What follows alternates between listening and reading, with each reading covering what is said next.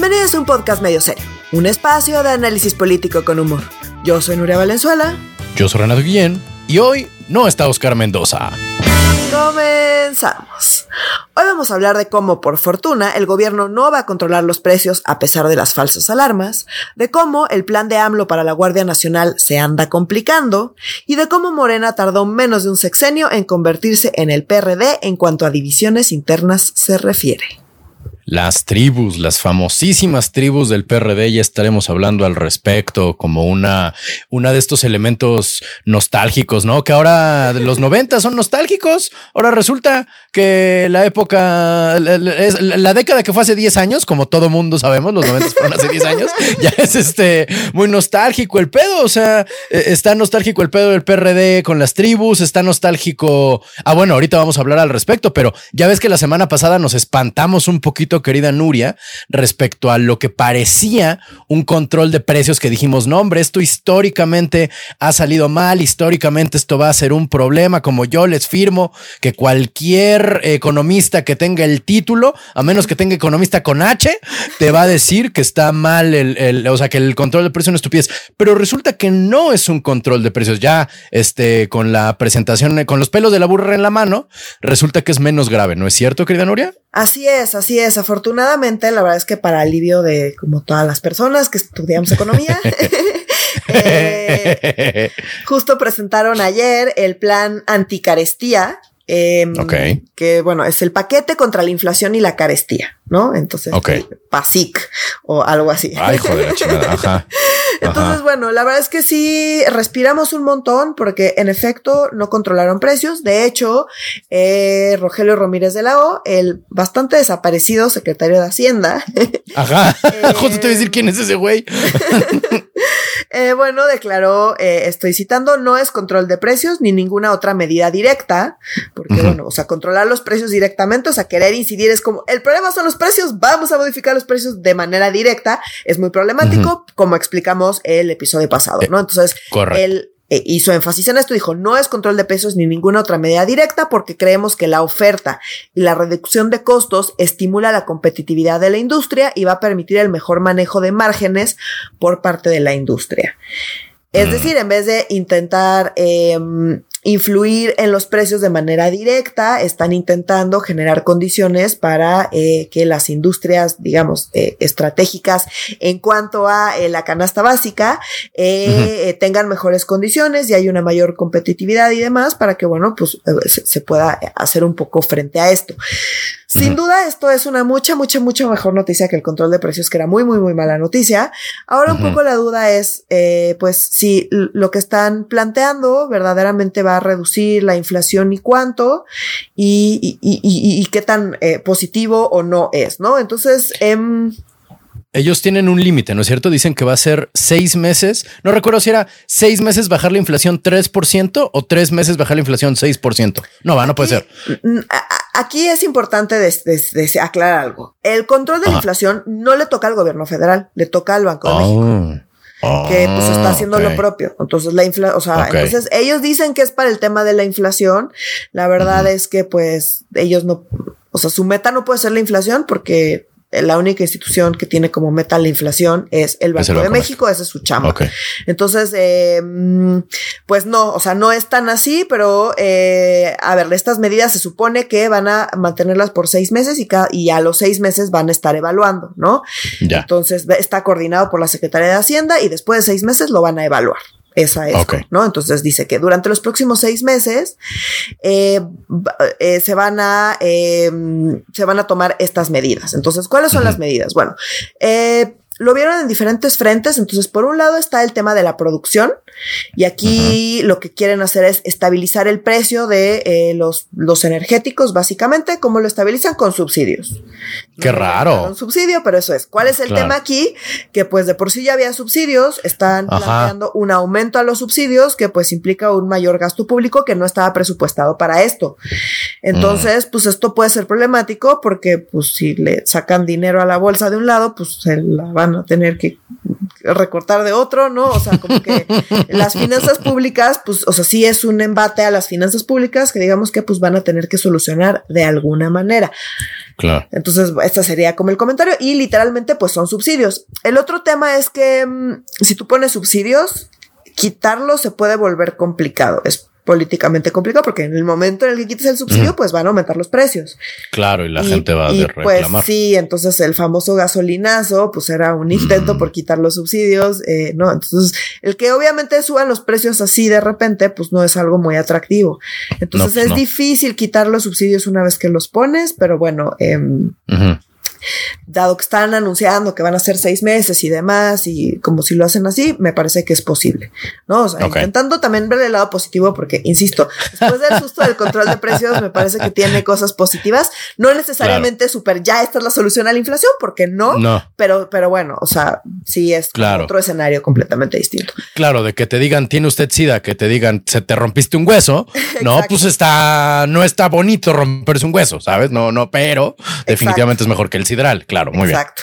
Entonces, bueno, la Muy otra bien. es que van a aumentar la producción de granos, ¿no? Y, va- y van a generar como algunos incentivos para que aumente la producción de granos en el país, lo cual me parece que está bien, eh, porque justo eh, es- los, los- los La guerra en Ucrania. básicos, la guerra en Ucrania y demás, pues no es mala idea eh, tener una mayor producción de granos, eh, o sea, como súper básicos de la alimentación básica, que para no pues tener que estar dependiendo de los embates externos, me parece que no es mala idea. Entrega de fertilizantes, otra vez, son cosas que no estaban contempladas, entonces quizá aquí la preocupación es pues de dónde van a sacar la lana y a qué le van a recortar para que les Claro. salgan las cuentas, pero bueno, entrega de fertilizantes por lo mismo para poder fomentar como eh, pues a la industria de la producción en particular de granos y de eh, bastante eh, de alimentos de la canasta básica, digamos. Muy bien. Y por otro lado, la suspensión de la cuota compensatoria del sulfato de amonio, que es eh, algo que utilizan también para la producción, ¿no? Entonces, todo esto tiene que ver, son las medidas donde pretenden ayudar a, eh, a la producción de, eh, de estos eh, insumos y productos básicos. La Muy siguiente bien. tiene que ver con un tema de distribución. Entonces van a eh, mejorar eh, y fortalecer la seguridad en las carreteras. No van a incrementar Mm. los peajes en las carreteras.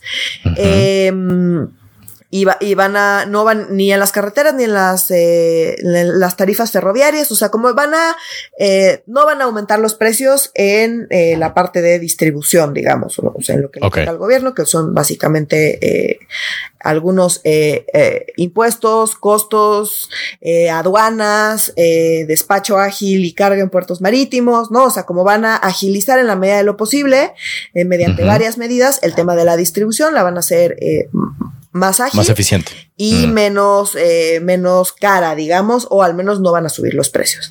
Después Claro. está el tema de los aranceles, ¿no? Eh, que, que está relacionado también, aunque esto tiene que ver con comercio exterior. Entonces van a eh, aranceles cero a la importación de básicos y de insumos.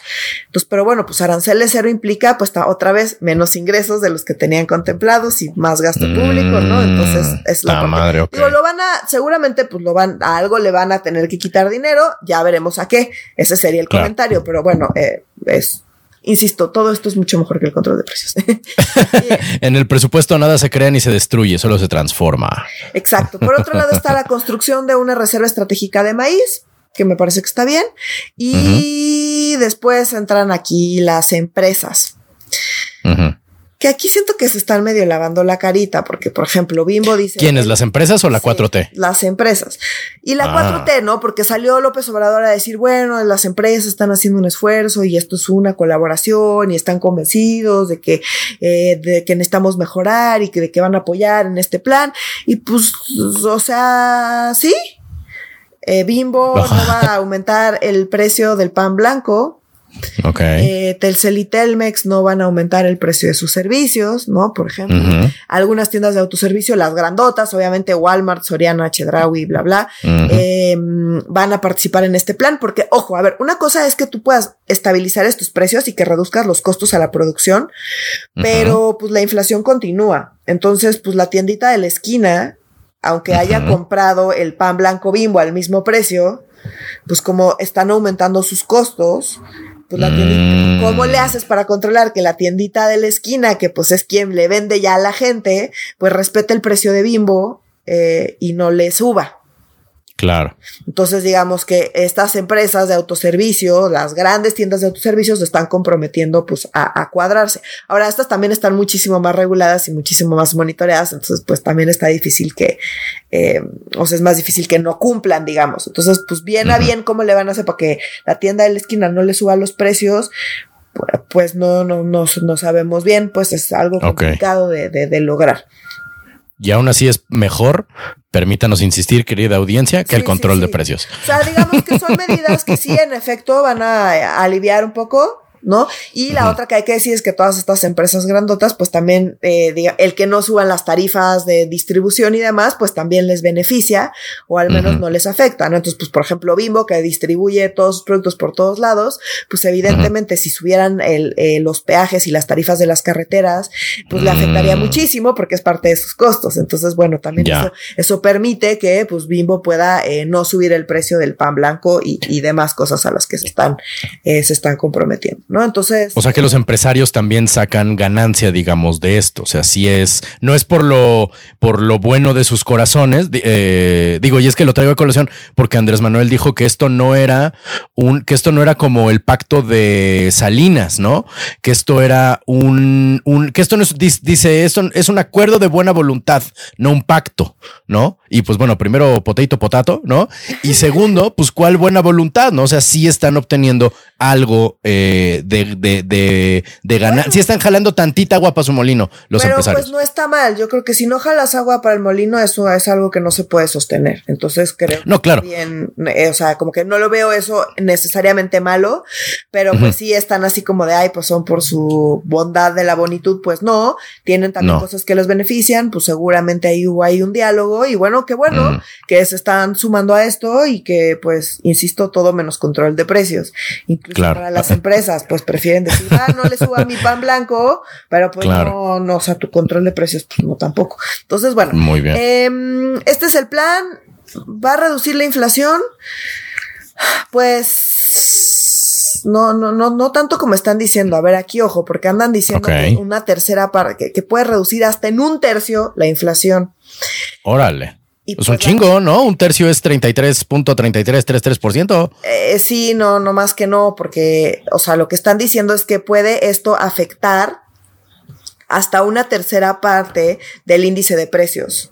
Entonces, el índice de precios está compuesto ah, por los precios de un montón de productos básicos, no tan básicos como la canasta básica esta de los 25, eh, de los 25 productos, que son literal aceite de maíz, arroz, atún, carne de cerdo, carne de pollo, o sea, sabes, como literal los básicos. Lo básico, básico, literalmente. Huevo, jamón, este, eh, no jamón, jabón, cebolla, ah. chile, frijol, no, o sea, como de verdad los básicos, básicos, básicos. Entonces, el índice de precios, pues está conformado por, eh, un montón, además de estos productos, un montón de otros productos. Entonces, digamos. Es una canastota no tan básica, digamos. Exactamente. ¿Para qué? Pues para evaluar cómo van los precios en general. No puedes poner todos los productos que existen en el mercado. Entonces agarras una muestra de productos que existen en el mercado para darte una idea de cómo van el nivel de precios en general. No, ese es. Pregunta, estos, estos estos productos no son elegidos al azar, ¿cierto? O sea, como es una cosa pensada y decir como es este producto y es este. no es así como 25 este año, 25 el próximo año. ah, ok, ok, ok, ok, ok. No, no, no, no, es al chile, es algo como no es pensado y está, Muy bien. está ahí, eh, se hace bastante bien.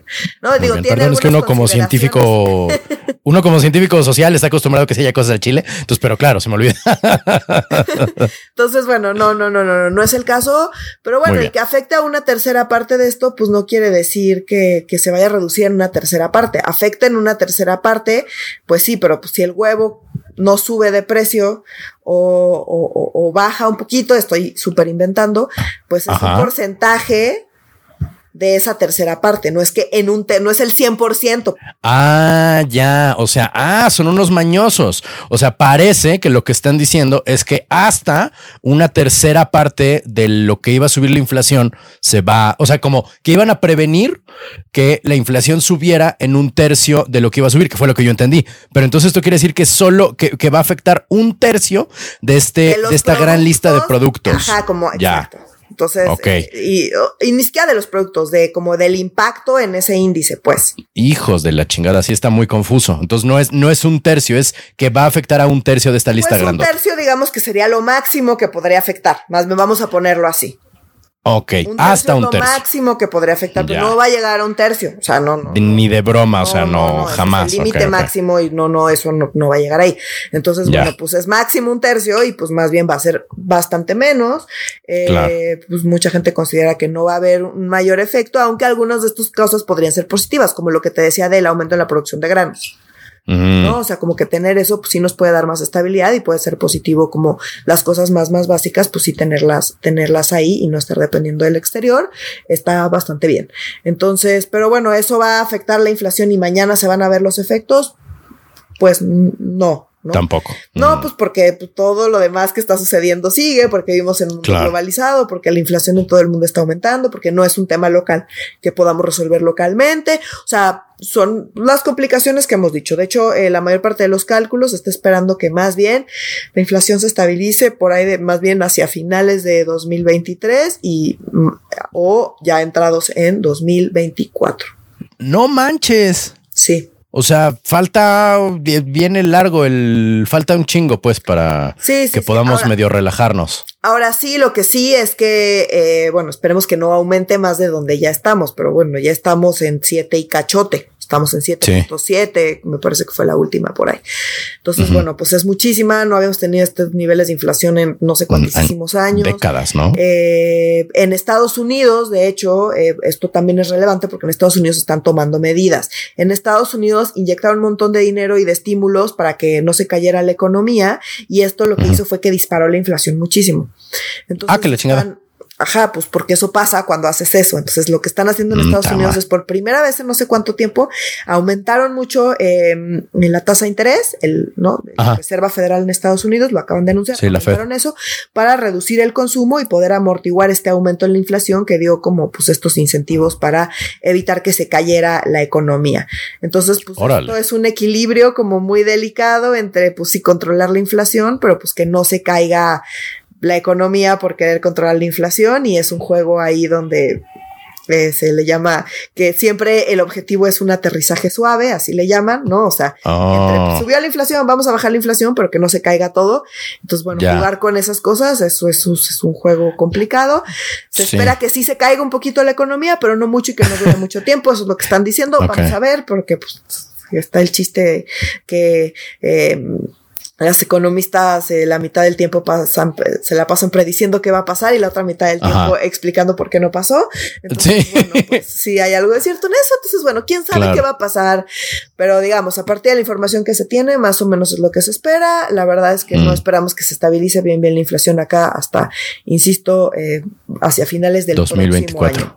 Y o, eh, o ya iniciado el 2024. eh, entonces, bueno, pues eh, cualquier cosa que evite que suba más la inflación está buena, eh, pero pues no, no va a ser la panacea porque pues el problema es bastante más complejo. Entonces, bueno, pues sí, no, no, no esperamos como grandes aumentos en la economía ni nada, pero esperemos tampoco que Mm. eh, caiga mucho más de donde estamos ahorita. muy bien. Y este, no, pues es que está, está cañón que vaya a terminar hasta 2024. Yo pensé que ibas a hablar del chiste de eso de un aterrizaje suave. Pensé que ibas a hablar del chiste de Polo Polo, de cómo le hago para matarme menos, no? O sea, si ya me estoy cayendo en el pinche paracaídas, ¿cómo le hago para matarme menos? Siento que ese es como el equilibrio de, de la economía que, mencionas, no? De cómo le vamos a hacer para que la economía se muera menos. Está cabrón, güey, ¿no? Como que se caiga, que se dé un ranazo menos duro. Pues sí, está, o sea, igual va a doler, ¿no? De que va a doler, va a doler. Entonces hay que prepararnos, hay que preparar el voltare, el- el- la crema para los putazos, ¿verdad, querida Nuria? Pues sí, esperemos que no duela tanto y que sea pues sí un- una caída, eh, pero pues que- que- que no sea tan fuerte y que no dure mucho tiempo, es lo que se está esperando, vamos a ver qué pasa, pero bueno, si eso se mantiene, pues esperaríamos que nosotros estuviéramos así mal, pues, pero no, no peor. Eh, no peor. Ah, y al menos no es control de precios. Es que no me canso de decirlo, ¿no? Sí, al no, menos no. no, es control de precios. Exacto, el control de precios, Mm. eh, de verdad, eso sí era una Sí. pésima idea. Eh, supongo que alguien la tuvo y supongo que también, eh, o sea, es que sí hubo muchísima gente, pues que salió a decir que eso era una locura y que no era buena buena idea. Y pues nadie dijo, sí, súper buena idea el control de precios. Entonces, bueno, no sé si eso haya tenido o no que ver, espero que sí. Eh, Ramírez de la O, el secretario de Economía, es un, es un gran economista. De Economía, no, perdón, de Hacienda. Eh, es un gran economista, entonces, bueno, también, eh, pues yo es, o sea, esperaría o supondría que pues él también tuvo que ver eh, con encontrar estrategias que no fueran control de precios para, bueno, poderle hacer frente a esto y al final pues intentar evitar que, como decíamos la semana pasada, pues la gente eh, más pobre del país se vea todavía más perjudicada de lo que pues ya está. Entonces, al final es, el objetivo y esto pues hasta cierto punto... Eh, pues ayuda a ese objetivo. Insisto, no lo cumple del todo, pero sin duda ayuda. ¿No? Y, y, por lo menos no es control de precios, ya por última vez. Pero bueno, algo que, mira, fíjate, el, el, esto, el, nuestro siguiente tema, ojalá fue el control de precios, ¿no? Ojalá de, al, menos no es la Guardia Nacional, mira, vamos a decirlo de ahora en adelante, ¿no? Como al menos no es la Guardia Nacional porque está cabrón, una, bueno, lo que a mí me parece y a otras personas una ejecución extrajudicial en León o sea, en, León, Guanajuato, ¿no? Fuera de la Universidad de, de, ah, pues de la Universidad de Guanajuato, ¿no? Eh, un miembro, dos miembros de la Guardia Nacional le marcaron el alto a un coche, no lo hizo, le dispararon y resultaron ser estudiantes de la universidad, aparte en una zona donde no hay tanto guachicol tampoco, o sea, de la misma ciudad, pues es una zona absolutamente tranquila, ¿no? Que fue lo que, lo que trascendió, pero no es solo esto de lo que vamos a hablar esta semana de la Guardia Nacional, ¿verdad, querida Nuria? ¿Qué más está pasando? Exacto, hay este, tenemos muchos temas alrededor de la Guardia Nacional. La Guardia Nacional lleva siendo relevante todo el sexenio de, su creación, ¿no? Que fue al principio del sexenio. Y bueno, se va a tornar cada vez más y más relevante porque se viene, como ya hemos dicho, la reforma que pretende militarizar a la Guardia Nacional. Que a ver, de facto está militarizada. Ya está militarizada, sí, sí, sí. Pero bueno, se supone en el papel que es una, es una organización civil. ¿No? Eh, y bueno, pues lo que quieren es militarizarla abiertamente en el papel. Esa es la reforma que se viene, que según mis predicciones va a suceder eh, hacia el último tercio o el último cuarto de este año, después de que pasen las elecciones locales, que pues, está en plena campaña, y que pase pues, el sinsentido este de la reforma, de la reforma electoral, que no va a pasar. no, que no va a pasar. Tienen que presentarla porque ya habían dicho que le iban a presentar. Entonces, bueno, em, va, una vez pasado todo eso, pues el tema de la Guardia Nacional va a ir ir eh, adquiriendo más y más fuerza. El tema es, en efecto, que este caso se está complicando porque están habiendo muchas movilizaciones y están muy fuertes las movilizaciones y están muy fuertes pues, las cosas que están diciendo en contra de la Guardia. Entonces, eh, como bien dices, eh, la Guardia Nacional disparó en contra de una, pues, de, de una camioneta y la camioneta tenía dentro estudiantes y mató a un estudiante y hirió a otra estudiante. Correcto. Entonces, la primera versión es que ya tenían al, al agente o no sé cómo se Guardia, ¿no? Creo que el, creo que el término es guardia, pero no estoy seguro.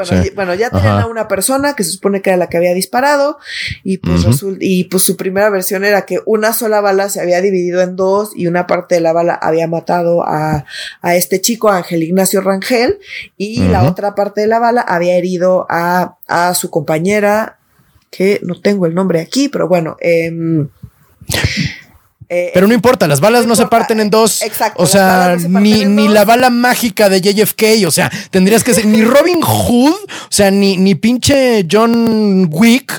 No hay escena en John Wick, es demasiado jalada donde John Wick diría, ay, voy a matar a estos dos pegándole al piso y que la bala se parte en dos y darle al de la izquierda y de la derecha al mismo. Ni John Wick, neta, puede hacer eso. O sea, es insultar a la inteligencia de la banda. Entonces, bueno, aquí hay que decir que el propio, el propio rector de la Universidad de Guanajuato, porque eran estudiantes de la Universidad de Guanajuato. Universidad de Guanajuato, sí. Entonces, el propio rector, pues, eh, ha estado como muy activo con este tema y ha dicho que, pues, en realidad las versiones de, eh, del resto de los estudiantes que estaban con ellos, porque no eran los únicos, o sea, uno murió, otra resultó herida y había otros que resultaron ilesos, pero estaban Exactamente. Y ellos dicen que hubo más de un disparo, lo cual, pues, es claro perfectamente razonable dado lo que totalmente plausible. bueno, el rector pues está saliendo a decir que pues ellos están diciendo que hubo que hubo más y que pues obviamente le uh a, a, pues a sus estudiantes y bueno, pues está se está volviendo cada vez más complicado porque cambian las versiones. Entonces, porque detuvieron a un agente y luego lo soltaron. su arma no coincidía con el arma que había matado a este chico. Y luego, pero pues que se había disparado un arma. Entonces, pues de ahí, pues ya hay una contradicción, no que era solo un, Totalmente. disparo, pues ya, pues sin duda hubo más. Y que si ya detuvieron a otro. Total que cambian las versiones todo el tiempo y pues no hay una versión que resulte razonable y obviamente en las universidades en Guanajuato empieza a haber una cantidad de movilizaciones diciendo que fue la guardia, que la guardia está matando gente, que entonces bueno, pues sí, es un discurso súper fuerte, pues sobre todo con este tipo de casos, que pues cuando sacas un montón de elementos militarizados por la vida, pues suceden. Pues Entonces, eh, pues lo que pasa es que es un muy mal timing para Morena y lo que quieren hacer, porque ellos quieren ahorita destacar a la Guardia Nacional como pues una gran corporación que, eh, que ve por el bien del país, pero pues... Pueblo uniformado y la chingada, sí. Pero pues si están saliendo a matar gente y es, hay ya manifestaciones en contra de la Guardia matando gente, pues eso se les va a complicar bastante. No solamente eso, sino quisiera hablar de la opacidad de la Guardia Nacional. Se supone que cuando la Guardia Nacional llega a utilizar la fuerza, y ahí está además estipulado que implica utilizar la fuerza, que son un listado de un montón de cosas que hace la Guardia Nacional todo Cuando el tiempo. pasa la mosca, cuando el sol sale por el oriente, cuando el cielo es azul de día y negro de noche. O sea, esas son las, las situaciones que tiene marcadas, coño. Exacto. Entonces, bueno, el punto es que cuando utilizan la fuerza están obligados a, a, a realizar un informe pormenorizado de cómo y por qué utilizaron la fuerza. Tienen que aprender a escribir primero, ya, perdón. Pues resulta que la Guardia Nacional, en su informe de actividades de 2021, dijo que 263 eventos, o sea, hubo 263 eventos en donde utilizó la fuerza para llevar a cabo sus operativos. De estos, solo admitió que en uno sí uso- uh, eh, hubo un uso excesivo de la fuerza. No Y manches. Eso lo admitió, eso lo admitió porque tenía un, o sea, a- ahí eh, la, la CNDH se metió y emitió una recomendación por uso ilegítimo Ok. y desproporcional de la fuerza y ese pues lo tuvieron que admitir. Sin embargo, o sea, cabe mencionar que solamente de todos estos eventos donde admiten que usaron la fuerza, solamente cinco los han, o sea, han enviado un informe pormenorizado, lo demás no sabemos nada, está perfectamente No opaco. manches. Ajá. Y no solo eso, sino que solamente en 2000, o- hasta inicios de 2021, perdón, se habían acumulado eh, casi 500 quejas interpuestas ante la CNDH por eh, abuso de la fuerza de la, por parte de la Guardia Nacional. Órale, o sea, de 500, solo 5 tienen, o sea, el 1%, no, el- ver, sí, el hay- 1%. Hay, hay casi 500 quejas. Ellos Ajá. admiten 263 eventos de uso de fuerza y solamente Ah. 5 tienen, eh, pues, reporte. No manches. ¿Sabes O sea, de quiero decir 500 con más esto? o menos la mitad, dicen, es- son ciertas, y de esa mitad nomás 5. Cámara. Ajá, más o menos podríamos hacer. O sea, no, no podemos súper asegurarlo, pero pues los datos nos, nos indicarían que algo por ahí va la verdad, Ok. ¿No? Eh, entonces, pues sí es súper preocupante que, obviamente, las movilizaciones, que pues nos queda claro que no tienen ni la más remota idea y que van y vienen y las versiones no se pueden poner acuerdo con una versión que es súper pública y que tiene todos los ojos encima. Y encima de eso, pues todo lo que ya ha sucedido, pues han mostrado una, opaqui- una opacidad apabullante, a pesar de que, según esto, por ley, tendrían que ser perfectamente transparentes con el tema del uso de la fuerza. No lo están siendo. ¿Cómo les vamos a creer que, ahora que se vuelvan militares, que tienen todavía más protección y más incentivos y más estrategias para ser aún más opacos, no van a ser aún más opacos y pues pueden utilizar la fuerza cuando y como quieran porque pues igual no van a, no nos están informando sobre eso y está súper, súper, súper preocupante. Con la certeza de impunidad. Entonces, pues vamos a ver qué pasa. Obviamente, el presidente dice que no va a haber impunidad y que no va a haber no sé qué y que no va a haber encubri- encubrimientos, pero la verdad es que en general la actuación de la Guardia Nacional ha sido súper opaca y pues una cosa es lo que él declara en sus mañaneras y otra cosa pues la información que publican y sobre todo la que no está publicando, ¿no? ¿Cómo crees, Nuria? ¿Neta? O sea, pero paren las prensas. El mundo es distinto a como lo pinta Andrés Manuel en las mañaneras. ¿Cómo? ¿Cuándo? No, no, no. Que no, eso sí no lo veía venir, carajo.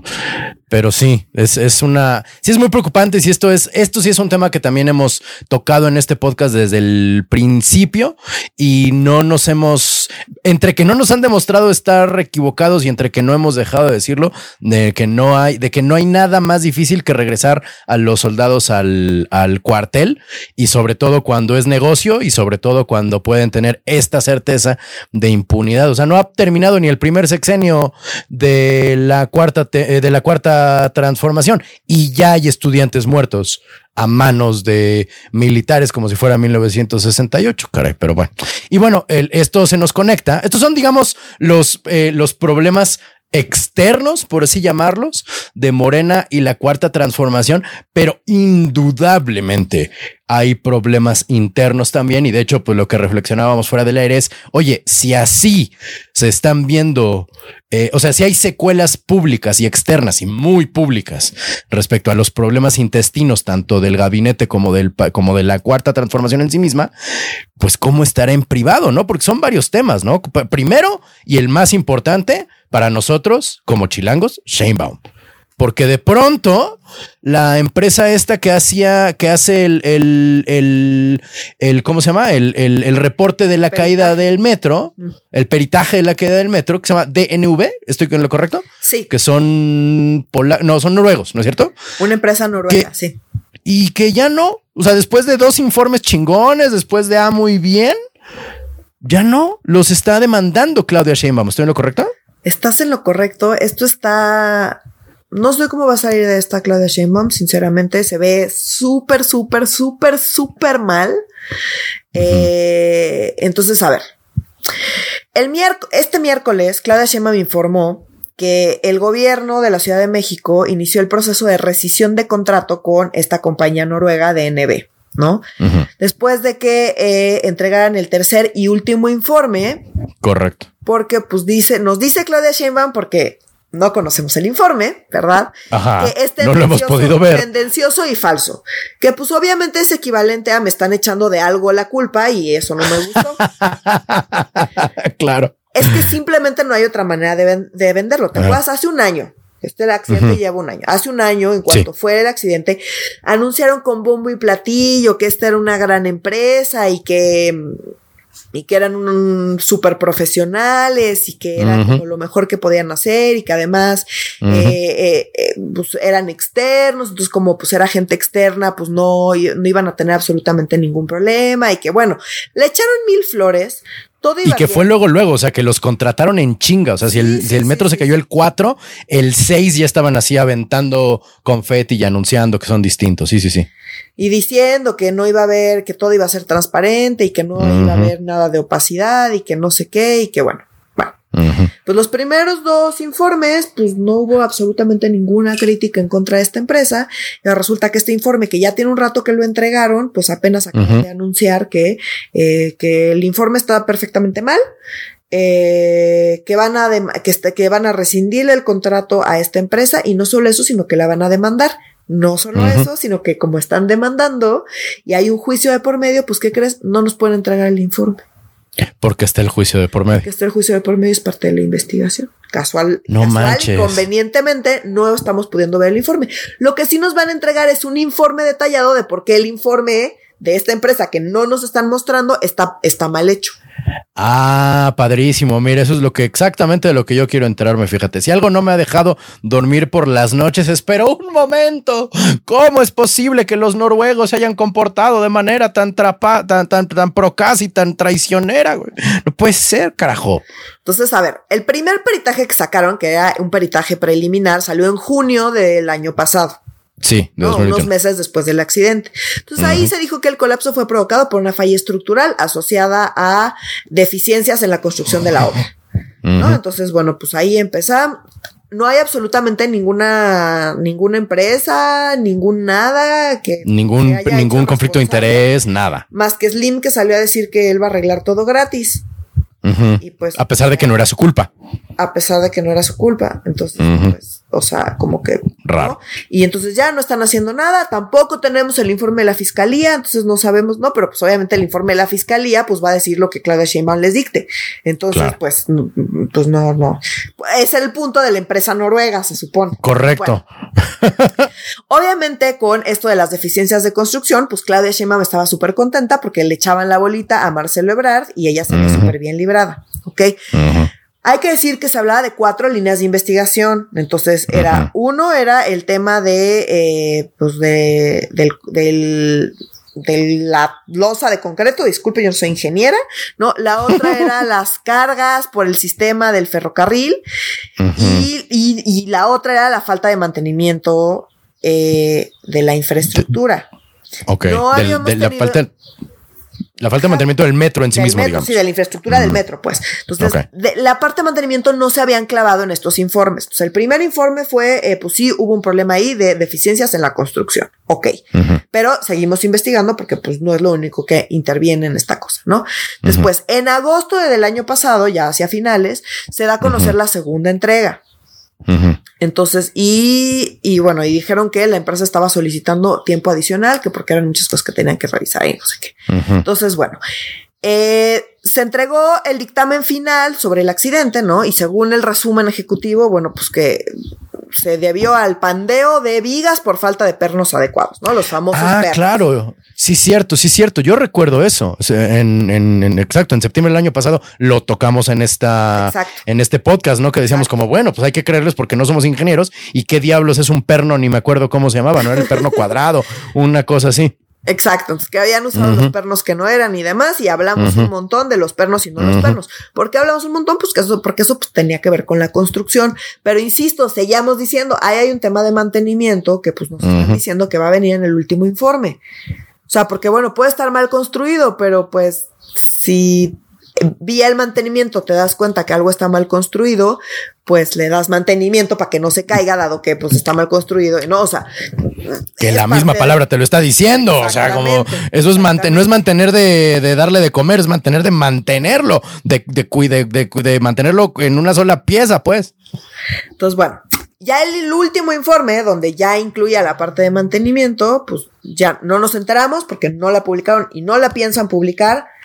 Eh, pues dice eh, la jefa de gobierno que no, que está muy mal y que no cumple con los requisitos, que no cumple con la metodología, que tiene muchísimas fallas y que además tiene el conflicto de interés, que porque pues un señor que trabaja aquí, que trabaja allá y que trabajó en el 2017 en el sistema de anticorrupción de Peña Nieto, Em, ah, pues, yo quiero esa chamba. O sea, ese güey no hizo nada. El sistema anticorrupción de Enrique Peña Nieto, manches, es un cheque fácil. Entonces, bueno, pues el punto es que dijeron que pues se agarraron de un señor por ahí que es uno de, los, un chingo de personas, como si este señor fuera ahí a...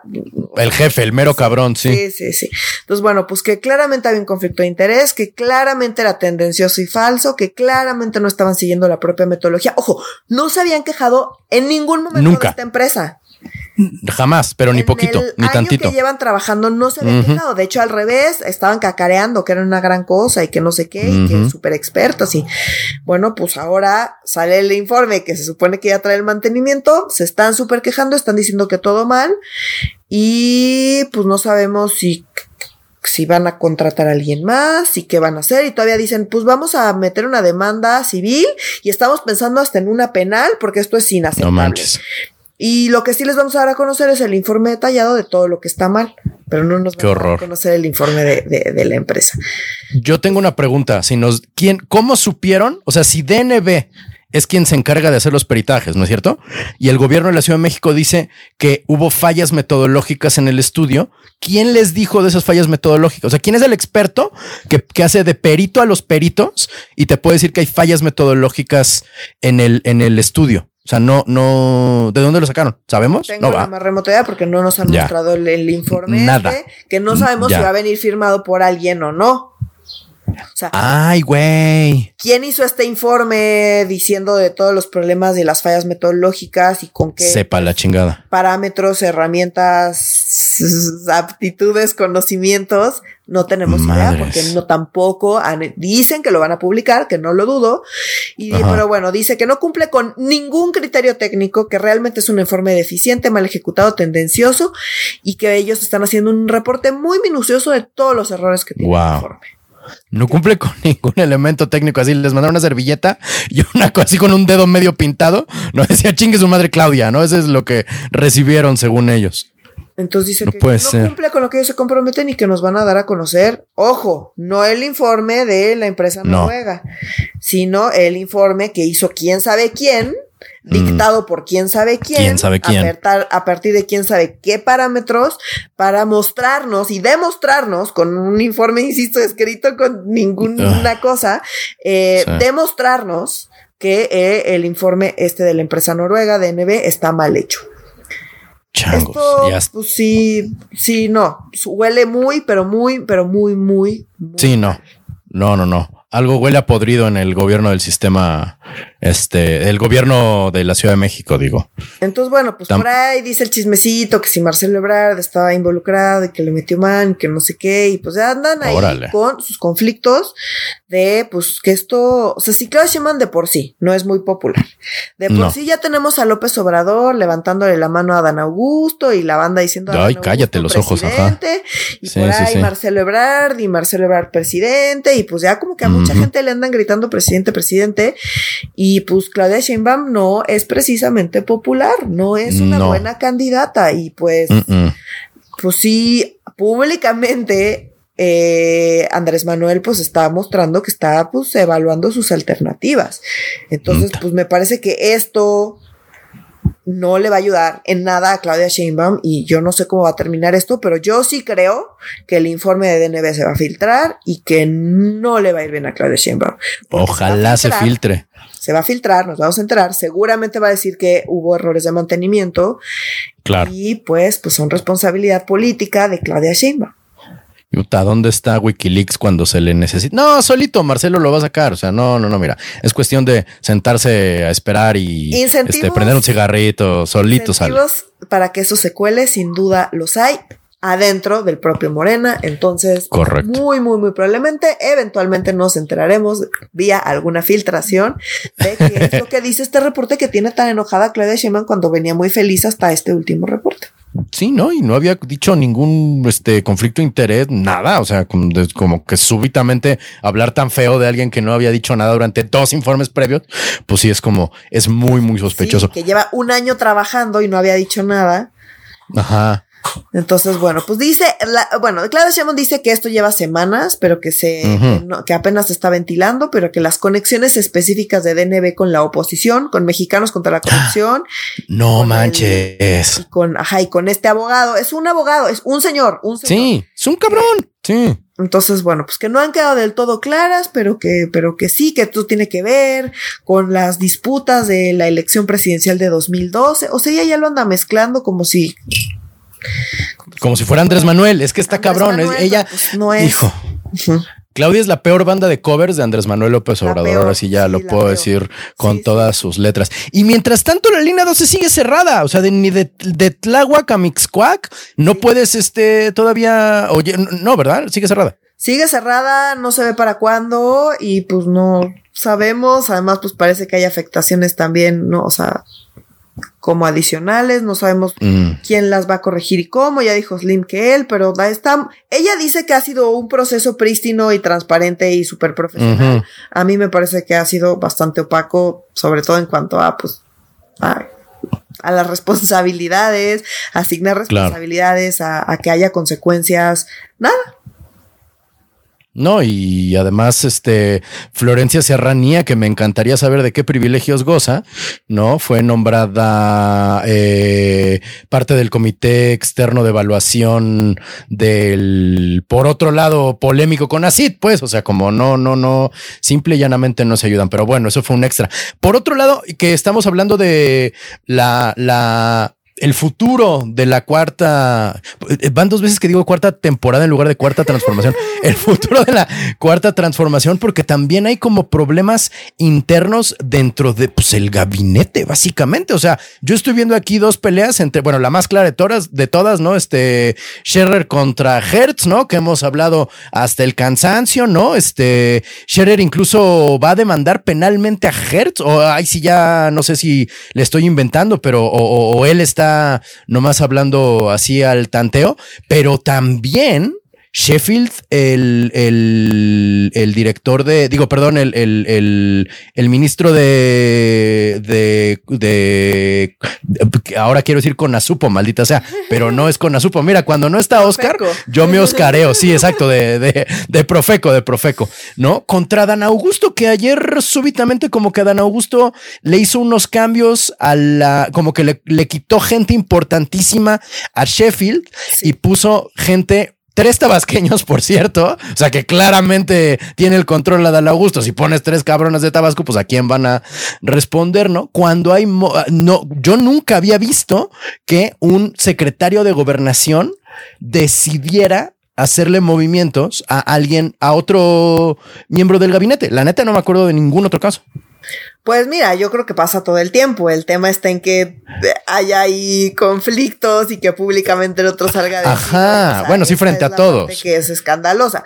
Los claro. secretarios de gobernación, eh, pues en realidad históricamente, pues sí, han metido mano en absolutamente todos lados, pero no tenemos. Claro, pero no dejan un rastro de papel. Ajá, no le firman de vamos a quitarle aquí a este cabrón. Entonces, pues sí, sí, sí, sí refleja que está habiendo muchos, muchos problemas y conflictos y que pues están ahí dando de manotazos y muy, muy públicamente. Entonces, pues, oye, vamos apenas a la mitad del sexenio. Ya sé que ya queremos que se acabe. Todo el mundo está hablando de 2024, pero pues estas cosas, o sea, estamos en 2022. Ajá. Eh, la primera mitad de 2022, o sea, nos queda un largo, largo camino por recorrer y esto ya está fuera de control y ya está Marcelo Ebrard abrazando niños y la gente gritando presidente a Dan Augusto, a Claudia, a Marcelo Ebrard y a quien se sume y quien se baje, ¿sabes? Porque pues faltan muchas cosas y sí, esta cantidad de conflictos. En efecto, Scherer está eh, demandando a Gertz pues, como parte de, pues es su desmadre y Juan Collado y no sé qué, y o sea, que están ahí en ese, en ese escándalo que sigue y que pues seguirá.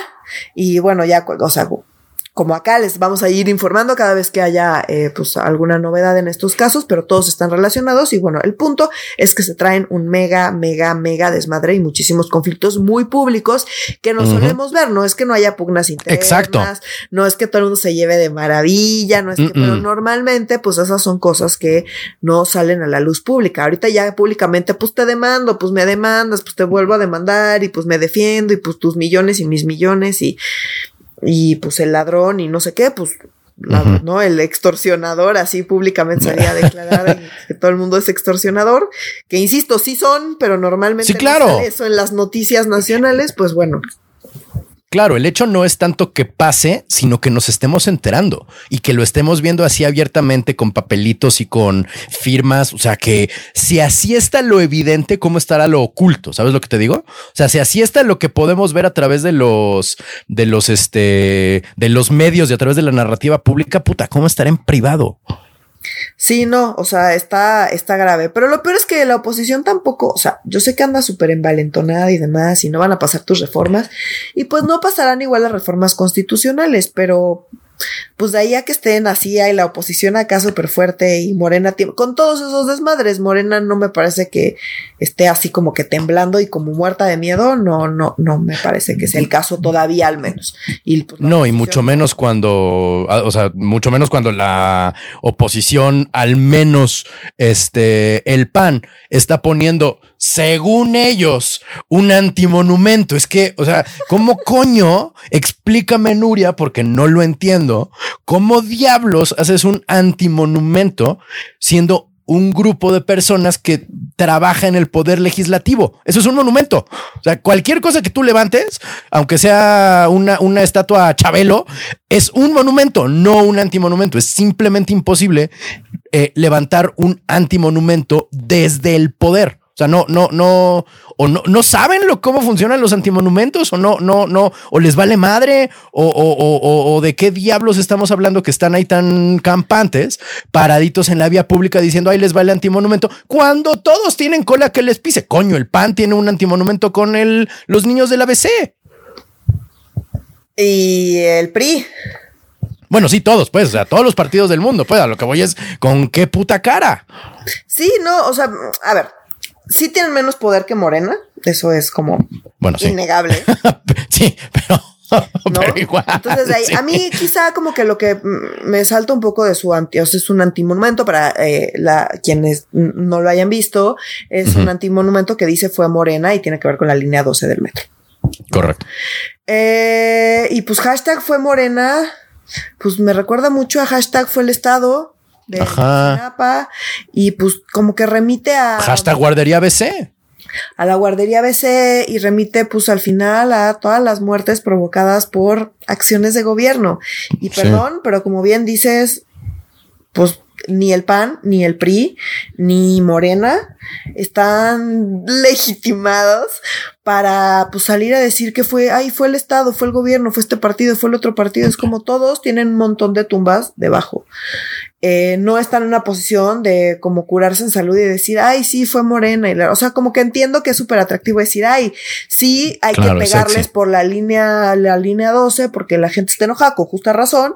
Lo han manejado pésimo, sí. Andan ahí haciendo sus mamadas de ocultar peritajes, sí. O sea, todo eso tiene razón pero ya de ahí a salir a poner un antimonumento que suele ser pues más bien una acción más como de sociedad civil. Claro. Eh, pues sí suena como que pues están pues, fuera de lugar, pues abiertamente fuera de lugar y pues como pues como si tú no tuvieras eh, bastantes más de 26 muertos debajo, debajo de tus colores partidistas, ¿no? Claro. No, y además es como, es como, neta, es como si un policía en uniforme te agarra del hombro y te dice, Está esto es un arresto ciudadano. Y es de, no, cabrón, eres policía, me estás arrestando de, de veras, güey. No, no, no puedes hacer un arresto ciudadano con el uniforme de policía, como no puedes hacer un antimonumento siendo legislador. O sea, no, no, neta, no funciona así, como eso no es la función de los antimonumentos. Pero bueno, eh, eh, ya casi para terminar, mi querida Nuria, esto, a, a, a, esto no sé si en algún momento tengo un monumento o un antimonumento, ya solo el tiempo lo dirá, pero la reforma electoral de Andrés Manuel, este, que hemos dicho varias veces, no va a pasar, ¿no? Por más monumento o no monumento, estamos seguros, convencidos, se nos va la vida, en, y no solo a nosotros, sino a prácticamente al sentido común, ¿no? Sí. Diciendo que no va a pasar la reforma electoral, pero tú querías hacer una pequeña acotación al respecto de esta literalmente polémica reforma. Así es, así es. Digo, más allá de que yo amo el tema electoral y podría quedarme horas y horas hablando de las implicaciones de lo que están proponiendo y lo que no, y la oposición, y que si la segunda vuelta y no la segunda vuelta, y o sea, yo puedo hablar horas de eso, no lo voy a hacer, no se, no se asusten, eh, pero sí quiero hacer una acotación, porque resulta que en la presentación de la reforma. Ah, varias anotaciones. La primera, Ajá. ¿te acuerdas que eh, nos sorprendió que fuera el güey de aduanas y Pablo sí, Gómez sí, sí. de la UIF? Y Pablo Gómez. Bueno, pues resulta que ya explicaron por qué fueron ellos y fueron ellos porque ellos, eh, ellos la hicieron. Eh, ambos ah. son eh, eh, expertos en sistemas electorales, entonces pues se ve que el presidente... O sea, Pablo Gómez sí, al otro güey la neta no lo conozco, pero la neta Pablo Gómez sí. Ajá, el otro güey aparentemente también, entonces bueno, entre no, okay. ellos dos aparentemente escribieron la reforma y bueno, les les pidió el presidente por sus conocimientos en el tema y por uh -huh. eso la presentaron ellos porque literalmente ellos la, pues, la, la escribieron. Ahora, ya, su bebé.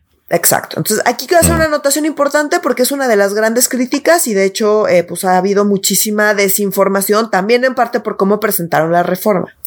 Cuando uh -huh. llegaron a la parte de reducir legisladores y legisladoras, dijeron que iban uh -huh. a eliminar a los plurinominales. Y ahí sí, se quedaron recuerdo. y se siguieron con el siguiente punto. Uh -huh. Ok.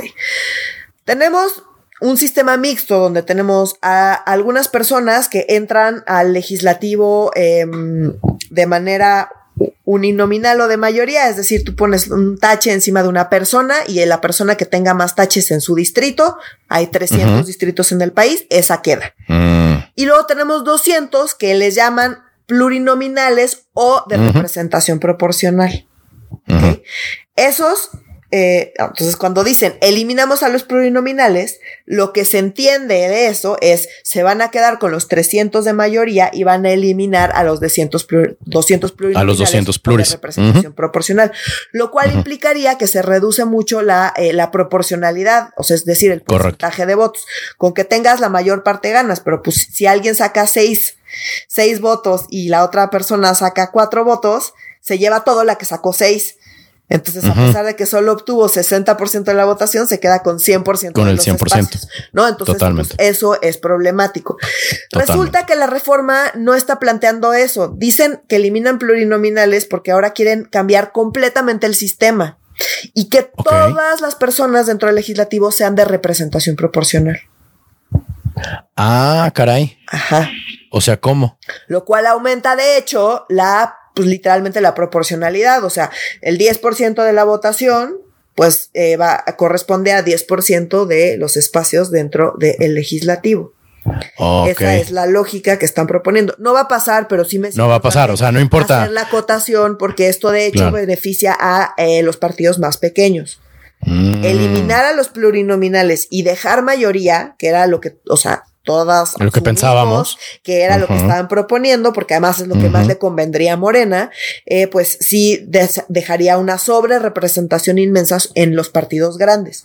Lo que de hecho dice la mm. propuesta ya leyendo la iniciativa pues eh, eso es algo radicalmente distinto Claro. es como que sí, sí, o sea, pero seguimos escuchando mucho de no, no, no, es que van a reducir eh, la proporcionalidad y van a afectar a los partidos pequeños. De hecho, no, aumentaría la proporcionalidad y beneficiaría, de hecho, a los partidos pequeños. ¿Cómo lo están? Insisto, no va a pasar, pero nada más digo, para que la gente sepa, porque es algo que yo misma dije, porque yo. Para que no les digan y no les cuenten. Exacto, porque pues digo, o sea, salió esto, fue la presentación, escuchamos la presentación, grabamos y después ya revisando con calma la iniciativa, no, no es lo que están proponiendo. Entonces, eh, digamos que la presentación fue confusa, lo que están proponiendo es esto otro. Lo que proponen es que cada estado eh, tenga un eh, número de, o sea, de legisladores y legisladoras según su población. Entonces, que dividan 300, o sea, los 300 espacios que hay, estoy hablando de diputados, en, los, en diputados los 300 espacios se dividen proporcionalmente según la población de cada entidad. Y en cada entidad, cada partido manda una lista. Ok. Con nombres. Entonces la gente vota por un partido y así pues eh, se van repartiendo en, en, el legislativo según el porcentaje de votación obtenido en cada estado. Oh, un poquito de manera análoga como el colegio electoral en Estados Unidos. O sea, en el sentido de la proporción de cada estado. No, no, no, no, no, porque Estados Unidos tiene, no me quiero meter a explicar por qué. Estados ah, Unidos tiene muchísimos problemas de proporcionalidad. cierren la caja de Pandora, cierren la caja de Pandora. Ok, ok, ok, ok. No, no, no, no, no, es más, eh, eh, no, en Europa hay muchas cosas de estas, porque bueno, pues es más democrático porque se parece más a la votación real de la gente. Entonces, por ejemplo, si en la Ciudad de México 40% de los votos, o sea, de los taches fueron sobre Morena, y vamos a suponer para simplificar que a, la Ciudad de México le tocan, estoy simplificando, 10 espacios en la Cámara de Diputados. Ok. O sea, 10 espacios se van a repartir. Entonces, pues, si Moreno obtuvo 40% de la votación en la Ciudad de México, pues le van a tocar de esos 10 espacios, 4. Vamos a suponer que el PAN tuvo 30%, pues de esos 10 espacios al PAN le van a tocar 3. ¿Quiénes tres personas? O sea, en el caso, ¿no? Del PAN, por ejemplo. Los que elige el PAN los que elige el PAN en orden. Entonces, el PAN tiene que poner eh, mujer, hombre, mujer, hombre, mujer, hombre. Eso es lo que dice la reforma. Y entonces, pues, quedan tres, ponen la, la primera mujer, el segundo, o sea, el primer espacio que es la mujer, el segundo espacio que es el hombre y el tercer espacio que sería otra mujer, ¿no? O sea, en el orden de oh, la lista que lo manda el partido. ok. Estoy aclarando eso porque eso es lo que dice la reforma. Dice, en la asignación se seguirá el orden que tuvieran las candidaturas en la lista correspondiente. Lo mm. aclaro porque en una entrevista con Pablo Gómez le preguntaron, oye, pues esto le da con total control al partido. Porque ese es el tema. Ya no importa si eres popular o no eres popular con la población. Porque como el partido elige, pues el partido te pone hasta arriba de la lista, aunque nadie te quiera y todos te odien. Correcto. Eh, pues entras al legislativo porque Morena te pone arriba de su lista. Y esa es una de las críticas a, ¿no? Hay algunos países donde, por ejemplo, esas listas, el orden de las listas eh, lo define la población. Ok. Entonces tú vas y hay unas donde hay unas votaciones súper complicadas donde tienes que enumerar a todas las personas y decir esta me gusta más, esta es la segunda, esta es la tercera. ah, no chingues. hay miles de formas de votar y hay en algunos países hay como votaciones súper, súper complicadas. A lo que voy es, mm. cuando le preguntaron sobre el tema de las listas, él dijo no, porque la gente va a elegir las listas. Dijeron, ah, ¿cómo está eso? Porque eso no viene en la reforma. dice, sí, sí, sí, por ahí viene. La verdad es que no por dos razones. Una dice, la asignación se seguirá el orden que tuvieran las candidaturas en la lista correspondiente. Y dos, eh, la reforma sí menciona explícitamente el tema de paridad, es decir, que van, que van a ir intercalados hombre, mujer, hombre, mujer. Si tú dejas que la gente eh, lo ordene como quiera, no podrías mm. tener paridad porque pues no lo controlas. Claro. Eh, a, menos de que le pidas a la gente que mantuviera. Hombre, mujer, hombre, mujer, hombre, mujer. No, no manches. Esta parte de en la asignación se seguirá el orden que tuvieran las candidaturas en la lista correspondiente, pues suena a que es una lista cerrada que van a enviar los partidos. Y, pues que el orden que ellos pongan va a ser el que se les hinchen las pelotas y no necesariamente alfabético, no necesariamente popular o no necesariamente nada. Entonces, bueno, eso se resolvería, por ejemplo, con primarias, ¿no? Entonces, que antes de que llegaran a las listas, la gente fuera a votar ah, ya, las candidaturas en cada partido y entonces a partir de la votación de la gente se eligiera el orden de las listas, en fin, pero eso no viene en la reforma. Mm, entonces, eh, o sea, es algo que quisiera aclarar. No, o sea, de hecho, lo que están proponiendo sería más proporcional, sería más, em, sería un mejor reflejo de la voluntad popular, digamos, pero por mm. otro lado le daría muchísimo más control a los partidos a decidir quién entra, porque pues ya no importa tu campaña, importa eh, si el partido partido le gusta más a la gente. Claro. bueno, pues si yo soy de un partido, o sea, eso es problemático porque regionalmente pues hay necesidades e intereses diversos. Entonces, claro. pues aunque seas del mismo partido, pues si eres eh, una legisladora del norte y si eres una legisladora del sureste y si eres una legisladora del bajío, pues los intereses, necesidades, compromisos que tienes que hacer con la gente pues, son completamente distintos y muchas veces contradictorios. Entonces, claro pues si no hay rendición local, ¿no? Y, todo depende del partido, pues es complicado porque pues hay, si de por sí tenemos ahorita que la dirigencia del partido dice tienen que votar así, todo el mundo va y vota así, pues si están controlando todas las listas siempre, pues con mayor razón, porque ya no importa si eres o no eres popular, porque tu nombre no va a aparecer, solamente va a aparecer el partido y estás pues al pues, dependiendo de que el partido te quiera poner hasta arriba de su lista y eso implica que pues tienes que le debes un montón de obediencia al partido para poder continuar ahí. Entonces, bueno, tiene un montón de implicaciones. Insisto, no va, no va a pasar la reforma, nada más sí quería aclarar porque eh, también caímos en el tema de van a quitar plurinominales. Entonces dijeron, van a quitar plurinominales y ahora todo el mundo va a ser de representación proporcional. Eso fue lo que no dijeron. Em, entonces, bueno, eh, lo aclaro porque eso así viene la iniciativa que, insisto, no va a pasar. No va a pasar.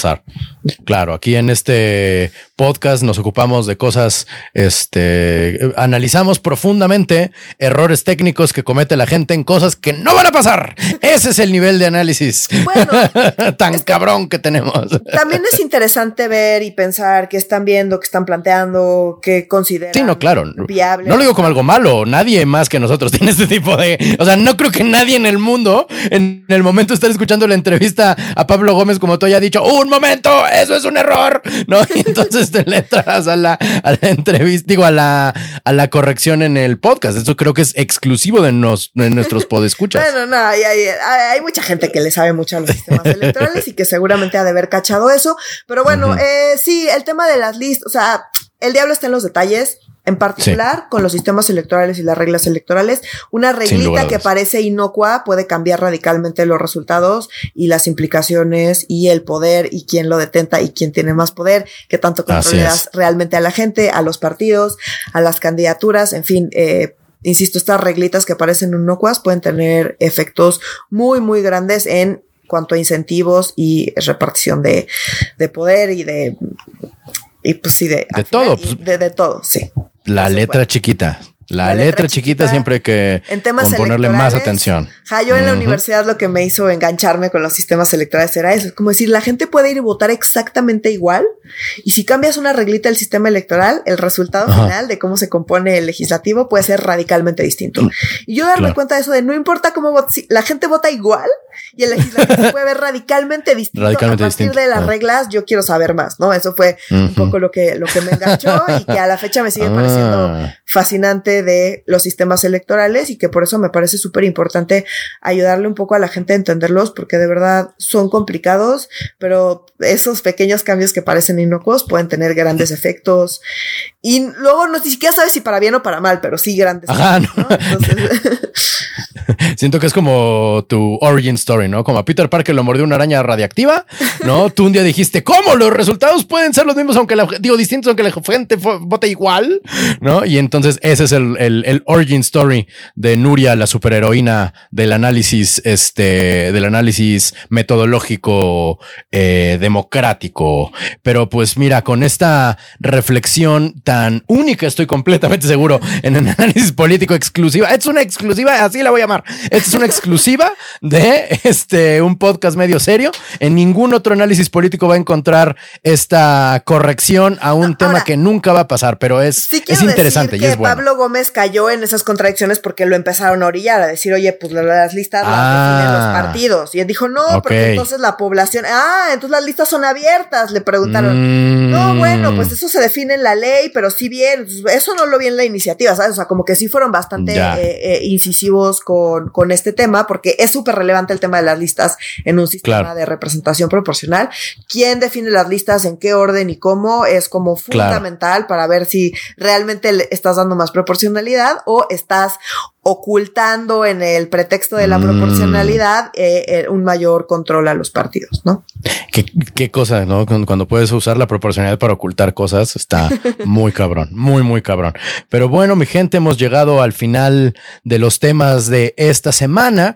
Este, por favor, manténganse en contacto con nosotros y entre ustedes a nuestra, eh, por medio de nuestras redes sociales, que son en Facebook estamos como eh, Facebook Diagonal Medio Serio MX. En Instagram estamos como arroba medio serio. Y en Twitter estamos como eh, arroba medio guion bajo serio.